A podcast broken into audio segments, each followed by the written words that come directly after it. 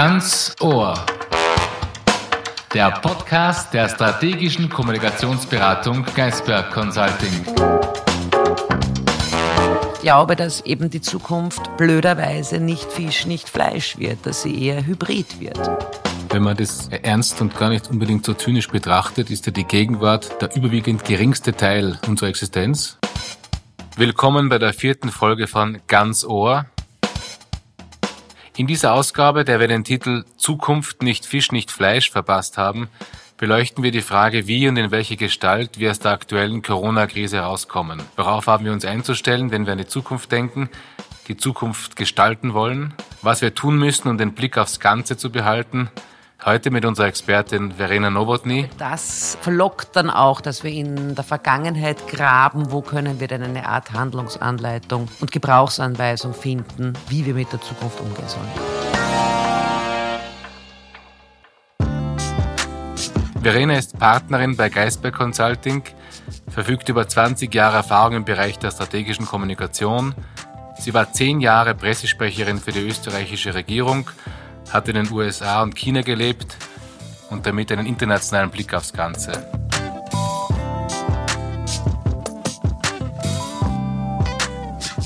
Verena, über die Zukunft machen sich die Menschen Gedanken seit der Vertreibung aus dem Paradies. Was ist heute so besonders daran, dass wir uns über dieses Thema unterhalten müssen? Im Moment glaube ich einfach, dass die Menschen sich sehr viel mit der Zukunft beschäftigen, weil sie Angst vor ihr haben. Ivan Krastev, der bulgarische Philosoph und Politikwissenschaftler, hat gerade einen, einen schmalen Band geschrieben, der heißt Is it tomorrow yet? Ist heute schon morgen? Und er versucht damit eigentlich so dieses, was ist das für eine Zukunft, vor der wir da stehen? Und er beginnt dieses Büchlein mit einer, einer Anekdote geradezu, die, wo ihm ein Freund eine, eine Zeichnung schickt und das sind alle so diese bekannten Dystopien, diese Schreckensbilder wie 1984, Clockwork Orange, äh, Animal Farm, äh, Herr der Fliegen, also alle diese Geschichten und, und, und, und äh, bösartigen Utopien, die wir kennen aus der Literatur, sind so in Kreisen aufgemalt auf diesen Zettel und die haben eine Schnittmenge und da geht ein Pfeil hin und da heißt, sie befinden sich hier. Und äh, ich finde das ein, ein, ein, ein sehr treffliches Bild, weil es, es, es flockt geradezu auch wieder ein bisschen zum Schmunzeln. Aber äh, bis zu einem gewissen Grad geht es uns ja tatsächlich so. Viele Menschen fühlen sich beobachtet, kontrolliert von einer autoritären Führung in einer Form, wie wir es noch nicht kannten, zu Maßnahmen genötigt. Also vieles, was wir, was wir eigentlich als Schreckensszenarien aus der Literatur, aus der Kunst kennen, scheint auf einmal Realität zu werden. Und dass man sich in so einer Frage stellt, wie geht's weiter, ist völlig klar. Ist es heute tatsächlich so einzigartig? Ich denke an Vergleiche, die gerade jetzt immer wieder bemüht werden. Das jetzt sei die größte Krise seit der Krise in den 30er Jahren, seit der Wirtschaftskrise nach dem Ersten Weltkrieg. War, ist das wirklich so einzigartig? Ich denke daran, äh, was wir jetzt so diskutieren, war auch in der Zeit nach dem Ersten Weltkrieg genauso. Die Welt ist, die markante war verschwunden, die Welt von gestern, um Stefan Zweig zu zitieren, ist, war weg. Man hat sich daran erinnert, man hat sich nicht orientieren können, wohin es weitergeht.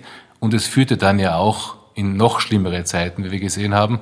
Äh, ist dieser Vergleich zur größten Wirtschaftskrise äh, eigentlich angebracht? Brauchen wir diesen Vergleich? Ist dieser Vergleich nicht mehr die Sehnsucht nach Sicherheit? aber eine fragwürdige Sicherheit, denn wir wissen ja, wohin diese Wirtschaftskrise geführt hat. Ich glaube, das, was du sagst, das ist ein Versuch einer Sicherheit. Ich nenne es ganz gern so der Versuch, sich eine Gebrauchsanweisung für die Zukunft zu basteln. Wir nehmen Erfahrungen aus der Vergangenheit und basteln daraus eine Gebrauchsanweisung für die Zukunft, die so nicht funktioniert. Dass wir das tun wollen, ist auf der anderen Seite auch wieder klar. Der Wissenschaftler Martin Seligmann hat diesen schönen Begriff geprägt, Homo prospectus. Also wir sind nicht nur ein ab und zu wissend, ein Homo sapiens, wir sind vor allem ein Homo prospectus. Das heißt, der, die große, große, überwiegende Mehrheit der Menschen und ihr Umgang mit Zukunft besteht darin, sie zu planen. Wir wollen Zukunft planen.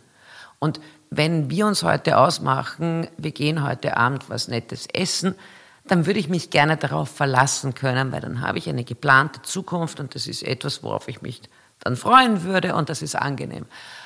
Und es ist sogar nur, nur 49 Prozent hoffen auf die Zukunft, aber der ganz, ganz überwiegende Teil, drei Viertel der Menschen planen Zukunft. Und Corona hat uns das ein bisschen, nicht nur ein bisschen, sehr viel genommen. Wir wissen nicht, wann das Virus wieder ausbricht, wie stark es ausbricht, ob es mutiert, ob wir einen Impfstoff finden. Also da ist ganz viel an Planbarkeit weggenommen. Und, und ich glaube, das verlockt dann auch, dass wir in der Vergangenheit graben, wo können wir denn eine Art Handlungsanleitung und Gebrauchsanweisung finden, wie wir mit der Zukunft umgehen sollen. Ich sehe das auch, wenn man das ernst und gar nicht unbedingt so zynisch betrachtet, ist ja die Gegenwart der überwiegend geringste Teil unserer Existenz. Manche Lyriker vergleichen die Gegenwart mit einer Klinge. Und möglicherweise ist das das Belastende, das uns jetzt äh, so in der Corona-Krise so betrifft, dass wir einfach auf die Gegenwart zurückgeworfen sind, dass eben die Erwartungen, wie wir sie kennen, nicht mehr funktionieren. Die, die Erfahrung aus der Vergangenheit passt nicht mehr zusammen mit den Erwartungshaltungen, mit dem Horizont der Erwartung und es wird ein, ein, ein Schnitt gemacht und eine große Kluft ist da oder eine Klinge, auf der ich stehe und ich muss mich eigentlich völlig neu erfinden, um weitergehen zu können.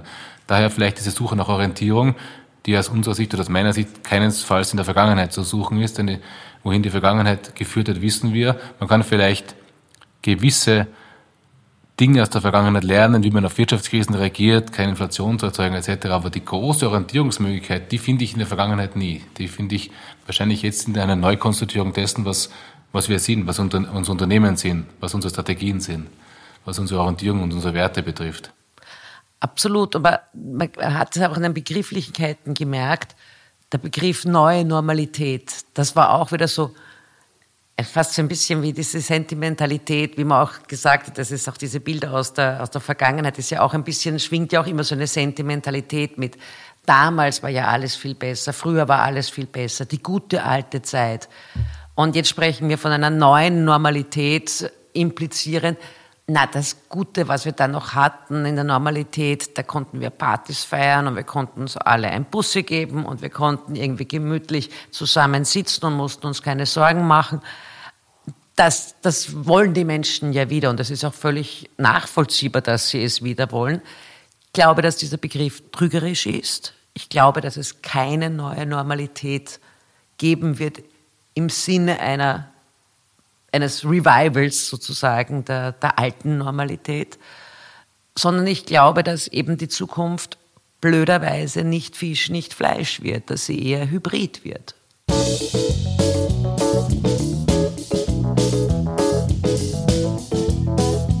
Und wie können wir eigentlich jetzt unsere Erwartungen anders gestalten oder woran sollen wir in dieser hybriden Zeit unsere Erwartungen festmachen?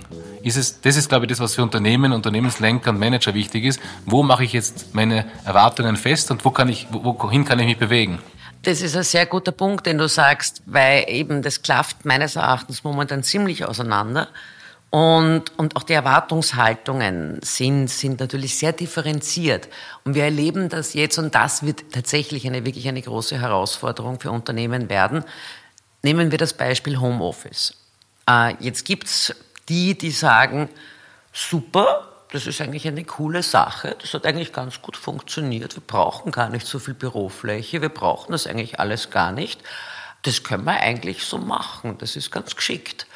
Sagt das äh, berufstätigen Eltern, die vielleicht dann eben noch Homeschooling machen sollen, also wirst du eine deutlich andere Meinung hören, deren Wirklichkeit sieht tatsächlich deutlich und zu Recht, das ist eine völlig genauso legitime Wirklichkeit, anders aus. Ähm, und das wird jetzt nämlich die große Herausforderung. Also die, die, die Corona-Krise hat uns quasi die Extreme gezeigt. Also von analogen Büro, wo Homeoffice in vielen Unternehmen gar nicht überhaupt erst erlaubt, oft gewünscht, aber gar nicht erlaubt, angedacht war, Jetzt war es erzwungenermaßen, waren wir alle auf einmal im Homeoffice, oder sehr, sehr viele. Ähm, und jetzt wird man da eine Balance finden müssen. Da gibt es unterschiedliche Erwartungshaltungen. Die einen sagen, ich finde das eigentlich ganz angenehm, kann ich bitte weiter im Homeoffice sein? Andere sagen, bitte kann ich endlich ins Büro kommen.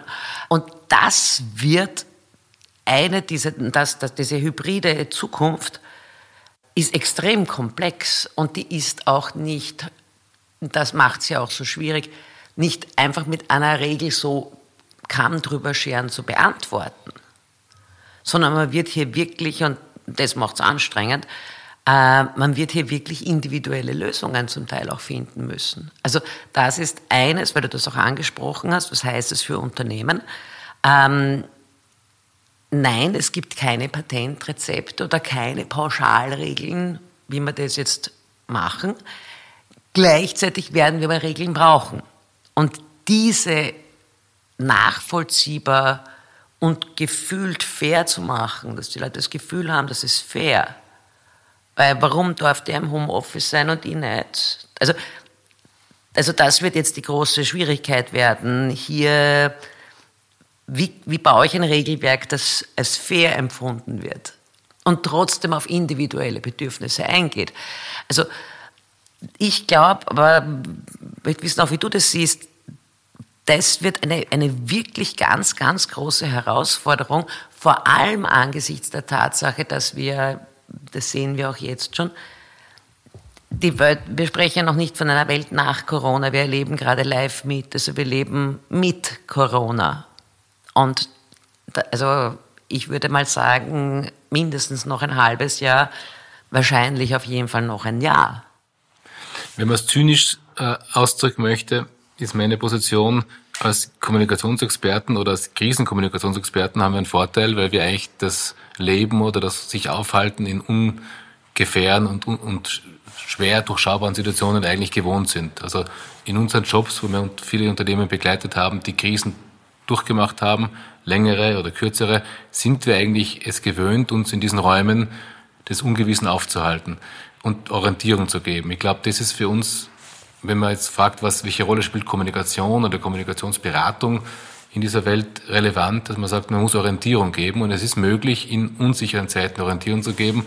Und meiner Erfahrung nach liegt die Orientierung eigentlich in dem, was der Sinn oder die Werthaltung dessen, des Unternehmens oder der Persönlichkeit etc. ist, die, für die ich arbeite. Dort, dort findet man Orientierung oder in der Schaffung von Sinn findet man Orientierung. Also wenn die Sicht geringer wird und der Nebel dichter, glaube ich, ist die Besinnung auf Werte, und wir reden jetzt nicht von Religion und Ideologien, relevant, weil die geben einem Orientierung. Und ich kann auch auf holprigen Boden, wenn ich die, diese Orientierung habe, fahren. Ich kann mich auch verletzen, kann mich anhauen, kann mir wehtun, aber ich weiß ungefähr, warum und wohin ich fahre. Das wäre mein Ansatz. Und das wäre, glaube ich, mein Ansatz auch für eine Beratungstätigkeit, wenn uns Unternehmen fragen, was soll ich jetzt machen, sage ich, schau mal, wer du eigentlich bist in Wirklichkeit. Und ich habe es in anderen Zusammenhängen schon gesagt, in der Krise oder in schwierigen Zeiten kommt das Beste des Menschen raus. Auf diesem Prüfstand befinden sich jetzt Unternehmen. Ich glaube aber, es kommen vor allem in dieser Corona-Krise auch zum Teil alte oder neue Spannungsverhältnisse heraus. Also wir haben das Aufleben alter Spannungsverhältnisse in den USA erlebt, wo auf einmal Rassenspannungen wieder sehr sichtbar wurden, sehr deutlich wurden. Ich glaube, dass die Corona-Krise, und das ist in der Kommunikation dann schon eine Herausforderung, wir werden sehr starke Spannungsverhältnisse erleben, glaube ich, jetzt in den Wochen und Monaten, die kommen werden. Und auf die werde ich eingehen müssen, auch in der Kommunikation, auch als Unternehmen. Also ich werde dieses Spannungsverhältnis beispielsweise haben zwischen wirtschaftlichen Notwendigkeiten und Gesundheit. Kann ich die Leute so an ihren Arbeitsplatz arbeiten lassen oder riskiere ich deren Gesundheit? Aber muss ich es nicht eigentlich riskieren, weil sonst stirbt das Unternehmen? Also das wird ein, das wird ein böses Spannungsverhältnis und das Ganze muss man sich dann sozusagen als Großes auch denken. Muss ich dieses Bundesland abriegeln mit der Gefahr, dass mir weiß ich, wie viele Unternehmen pleite gehen, weil sie den zweiten Lockdown einfach nicht mehr überleben werden? Ich habe das Spannungsverhältnis Staat versus Eigenverantwortung. Also jetzt hat in der Lockdown-Phase hat ja der Staat für uns gedacht oder die Regierung, sage ich jetzt einmal sehr überspitzt formuliert, die haben gesagt, ihr dürft nicht rausgehen, ihr dürft nur aus vier Gründen rausgehen und nur wenn ihr das macht, könnt ihr rausgehen und dann ist es erlaubt. Und sonst macht sie bitte das, das, das. Klare Vorgaben. Hat sich jeder ausgekannt. Und wenn nicht, dann bist du sanktioniert worden. Und jetzt kommt immer öfter Eigenverantwortung. Können Sie bitte eigenverantwortlich, können Sie bitte selber denken? Äh, ich habe das kürzlich gerade einmal gelesen, von einem Journalisten sehr pointiert formuliert, die Regierung will jetzt das von uns, was sie uns vorher abgewöhnt hat. Also es ist, ist eine, eine pointierte Formulierung, aber nicht ganz unrichtig. Und wo ich mir denke, das wird, wie weit können wir tatsächlich an die Eigenverantwortung appellieren, wenn wir den Leuten nicht, was du sagst, Werte geben, Orientierung geben? Ein bisschen schwierig. Jetzt soll er auf einmal selber, woran soll er sich orientieren? Also auch das wird ein interessantes Spannungsverhältnis meines Erachtens. Und ich sehe auch ein ziemlich böses Spannungsverhältnis daherkommen zwischen Egoismus und Solidarität. Und das spiegelt sich zum Beispiel wieder am Verhältnis Jüngere und Ältere. Allein wenn du dir anschaust, Corona, die Älteren, sage ich jetzt mal Pensionisten, hatten finanziell null Einbußen, die hatten sichere Pensionen, die haben kein, keine wirtschaftlichen Schäden davongetragen, sind aber die gefährdetste Gruppe, die waren die, eine, eine der wirklich sensiblen Gruppen, die, die betroffen waren. Die Jüngeren sind gesundheitlich nicht so gefährdet, aber wirtschaftlich massiv betroffen. Und jetzt wird es sozusagen wirklich spannend, dass Jüngere eigentlich keine Rücksicht mehr nehmen wollen und sagen, wegen euch, euch Älteren müssen wir das jetzt alles auf uns nehmen. Uh, und ihr sitzt eh quasi fett wie die Made im Speck und kriegt eure Pensionen. Ähm, die wiederum sagen, Moment mal halt, wir haben das Land aufgebaut, also Entschuldigung, dürfen wir auch noch leben. Äh, also das wird auch noch ein, ein wirklich hartes, ein hartes Spannungsverhältnis. Und, du hast natürlich in einem Unternehmen Vertreter unterschiedlicher Gruppen eben und, und die jetzt alle zu adressieren mit ihren unterschiedlichen Wirklichkeiten, wird eben meines Erachtens wirklich eine, eine, eine kommunikative Herausforderung. Also weil du nicht nur so klassische Zielgruppen hast, sondern unterschiedliche Wirklichkeiten. Und ich glaube, das ist, also das erlebe ich als neu. Also ich weiß nicht, wie es dir geht, aber das erlebe ich als neu.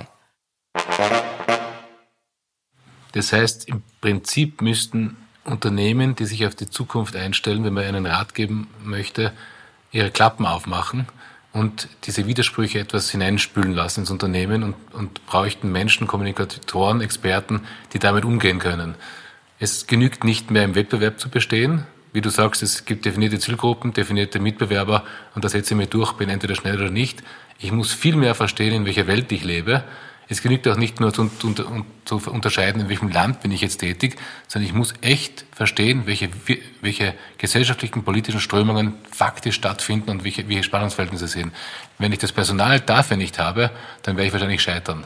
Das heißt, im Prinzip ist, wenn man einen Rat, wenn man noch einen Rat geben sollte, braucht das Management, sage ich jetzt mal, vielleicht auch im eigenen Interesse mehr Geisteswissenschaftler, die verstehen, worum es geht und weniger Techniker, die Techniker in den technischen Berufen, aber die Menschen, die vernetzt denken, sollten schon, äh, glaube ich, Teilen haben dann an, diesen, an dieser Orientierungssuche oder an dieser Entwicklung von Orientierungen. Ist das, kann man das zugespitzt formulieren?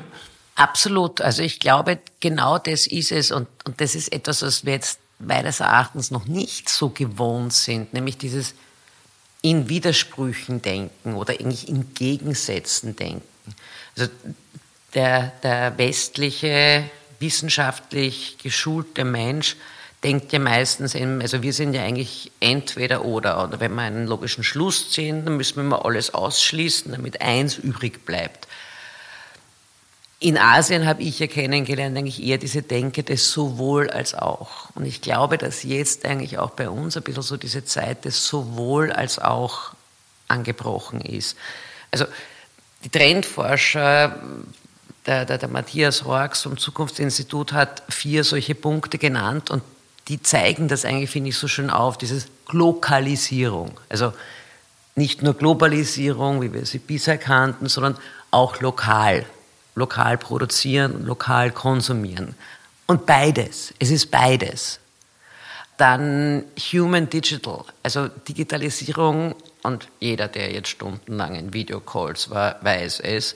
Nur digital ist tödlich sozusagen, nicht nur für die Augen, sondern auch sozusagen generell einfach wahnsinnig anstrengend. Wir brauchen den menschlichen Aspekt dazu. Und es gibt auch Berufe, die ich nicht digitalisieren kann. Die gibt es auch. Braucht man zum Beispiel mit Physiotherapeuten sprechen oder mit eben die sozusagen, wo es wichtig ist, auch hier sozusagen einfach wirklich mit den Menschen zu arbeiten. Es gibt den neuen Trend der Rurbanisierung. Rural, also ländlich und Stadt. Also der, nur der Zug in die Städte ist es nicht mehr. Es gibt auch einen Zug raus. Man schaue sich die Entwicklung im Speckgürtel allein rund um Wien an.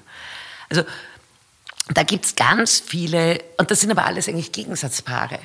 Und wenn wir schon von, also ich spreche eben nicht gern von neuer Normalität, weil ich eben nicht glaube, dass es sie gibt, aber wenn wir von der Zukunft sprechen, dann müssen wir, glaube ich, viel mehr in diesen Gegensatzpaaren denken. Und die Aufgabe des Managements und damit sehr stark auch die Aufgabe der Kommunikation wird sein, zwischen diesen Gegensätzen ein sowohl als auch zu stellen, dass man beides zulässt und, und hier versucht, Balance zu finden. Es ist aber eben deutlich komplizierter, als zu sagen, na, ihr geht alle ins Büro oder nein, ihr arbeitet alle von zu Hause aus. Also das, das wird meines Erachtens nämlich, also wie sehen die Regeln der Zukunft aus? Das ist mir noch, darüber denke ich irgendwie nach, weil gibt es sowas wie ein klares Regelwerk überhaupt noch?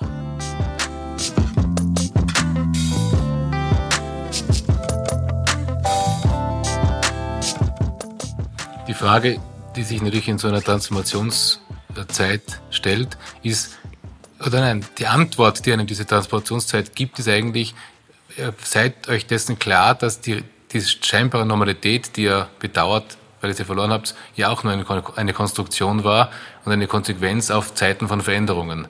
Ich meine, das weiß, weiß, weiß jeder Mensch, der sich mit Geschichte äh, beschäftigt. Es gibt keine unendlich lange Zeit, wo die Dinge alle gleich sind. Sie entwickeln sich weiter und sie entwickeln sich jetzt in dieser Krise ganz besonders schnell. Also man kann es wahrscheinlich am Punkt bringen und sagen, Orientierung statt Sicherheit und dass die Suche nach Orientierung muss mit Werten verknüpft sein, die über das unmittelbare ökonomische Interesse hinausgehen, weil sonst verstehe ich nicht, wo ich mich bewege. Ich muss also verstehen, wo, ich, wo das Wasser ist, wo das Ufer ist. Das Ufer ist dehnbar, es ist sehr viel in Bewegung. Und da ist das Leben in Krisenzeiten, wie wir als Krisenkommunikationsexperten eben führen, ein Vorteil, weil wir können uns in diesen Situationen gut aufhalten, wenn der Wind stark weht. Äh, Gibt es einen Rat auf den Punkt gebracht, den du Unternehmen geben kannst, wie sie sich aufstellen sollen? Oder muss, ist es im Prinzip die Fülle dessen, Unsicherheit zu, ge zu gewärtigen, Orientierung zu suchen und zu geben? Oder gibt es einen Punkt, wo ich sage, ich kann mich organisatorisch so aufstellen, dass ich da besser unterwegs bin? Gibt es diese und einfach eine goldene Regel oder ist allein schon die Frage nach der goldenen Regel verfehlt, weil wir wissen, die Zukunft lässt diese Regeln in dieser Striktheit nicht mehr zu? Ich glaube, das erste, als erster Schritt ist einfach anzuerkennen, dass eine Phase mit erhöhtem Kommunikationsbedarf ist. Also es ist jetzt, damit meine ich auch sehr stark die interne Kommunikation, die, die Kommunikation mit den Mitarbeiterinnen und Mitarbeitern, dass, dass hier einfach ein, ein erhöhter Kommunikationsbedarf besteht, um auch zu erfahren, welche unterschiedlichen Wirklichkeiten hier alle da sind. Weil wir erleben das ja auch. Es gibt ja die unterschiedliche Wirklichkeit des momentan mit relativ viel, äh, sage ich jetzt, unfreiwilliger Freizeit versehenen Kurzarbeit, der in der Kurzarbeit ist. Andere, die nicht wissen, wo ihnen der Kopf steht und, und die zehn Stunden vor dem Laptop hängen, um, um alle ihre Calls zu machen. Es gibt, es klafft so auseinander. Und es wird diese muss ich kennenlernen als Management, äh, dann muss ich, muss ich mich austauschen. Und ich glaube, dass, dass es durchaus auch nützlich ist, tatsächlich sich hinzusetzen mit, mit, mit der Kollegenschaft und Vertretern der Kollegenschaft und zu sagen, was nehmen wir mit aus beispielsweise der ersten Phase Lockdown? Was hat gut funktioniert? Wo stellen wir fest, das wollen wir eigentlich sogenannten im, im Regelbetrieb oder im Hybridbetrieb sozusagen haben, wo wir nicht wissen, wie geht es weiter. Ich würde es eigentlich fast einen Hybridbetrieb nennen, weil es wird noch kein klassischer Regelbetrieb sein, weil wie wir eben sehen, es kann sein, dass morgen dann auf einmal, weil ein Superspreader auftaucht, es, es zum Lockdown kommt und wenn er nur regional ist. Aber wenn ich mittendrin sitze im Lockdown, hilft es mir nichts, dann ist es ein Lockdown. Also es wird ein Hybridbetrieb werden und wie, welche Mechanismen haben gut funktioniert, was muss ich mitnehmen, welche Erwartungshaltungen, das halte ich für einen total wichtigen Punkt, den du gesagt hast, gibt es, die ich weiterführen sollte oder weiterentwickeln sollte und wie kann ich auch, und das wird, glaube ich, ganz, ganz wichtig werden, weil der Herbst wird für viele Unternehmen nicht einfach werden, auch wirtschaftlich nicht einfach werden, wie kann ich aus dieser Revision, dass ich etwas nochmal rückbetrachte, eine Zuversicht gewinnen. Wie, wie schaffen wir das? Also das, das ist, glaube ich, momentan und jetzt einmal gerade diese Zeit ein bisschen zu nützen, wo wir vielleicht eine kleine Atempause haben noch, bevor sich gerade wieder alles ändert, diese Revision zu machen und einmal so auszuloten, was nehmen wir mit, was hat sich nicht so bewährt, was hat uns eigentlich ermöglicht, schnell zu agieren und damals so eine, eine kleine Zwischenbilanz zu, äh, zu ziehen und aber auch eben mit den Kolleginnen und Kollegen zu reden und zu sagen, wo wo steht ihr auch gerade in eurer, in eurer Wirklichkeit? Nutzen wir also die Räume, ob virtuell oder analog, in denen wir uns aufhalten, um die verschiedenen Erfahrungswerte zusammenzuführen, zu diskutieren und schauen wir also gemeinsam neue Horizonte schaffen. Das war ein Podcast zum Thema Zukunft nicht Fisch, nicht Fleisch mit Verena Nowotny. In der nächsten Ausgabe von Ganz Ohr widmen wir uns dem Thema Restrukturierung. Ein, fast möchte man sagen, bedauerlicherweise aktuelles, ja drängendes Thema. Aufgrund von Corona befinden wir uns in einer veritablen Wirtschaftskrise. Viele Unternehmen stehen vor der Herausforderung, sich neu zu definieren, unter Umständen harte Maßnahmen zu treffen, um überhaupt im Wettbewerb zu bleiben. Mit unserem Experten Paul Trummer, der viele Unternehmen in schwierigen Phasen begleitet hat, spreche ich über die Do's und Don'ts in diesem Zusammenhang und wie es möglich ist, mit einer klaren Strategie und offener, transparenter Kommunikation das Vertrauen der Stakeholder und Mitarbeiter der Öffentlichkeit zu behalten. Ich würde mich freuen, wenn Sie wieder dabei sind.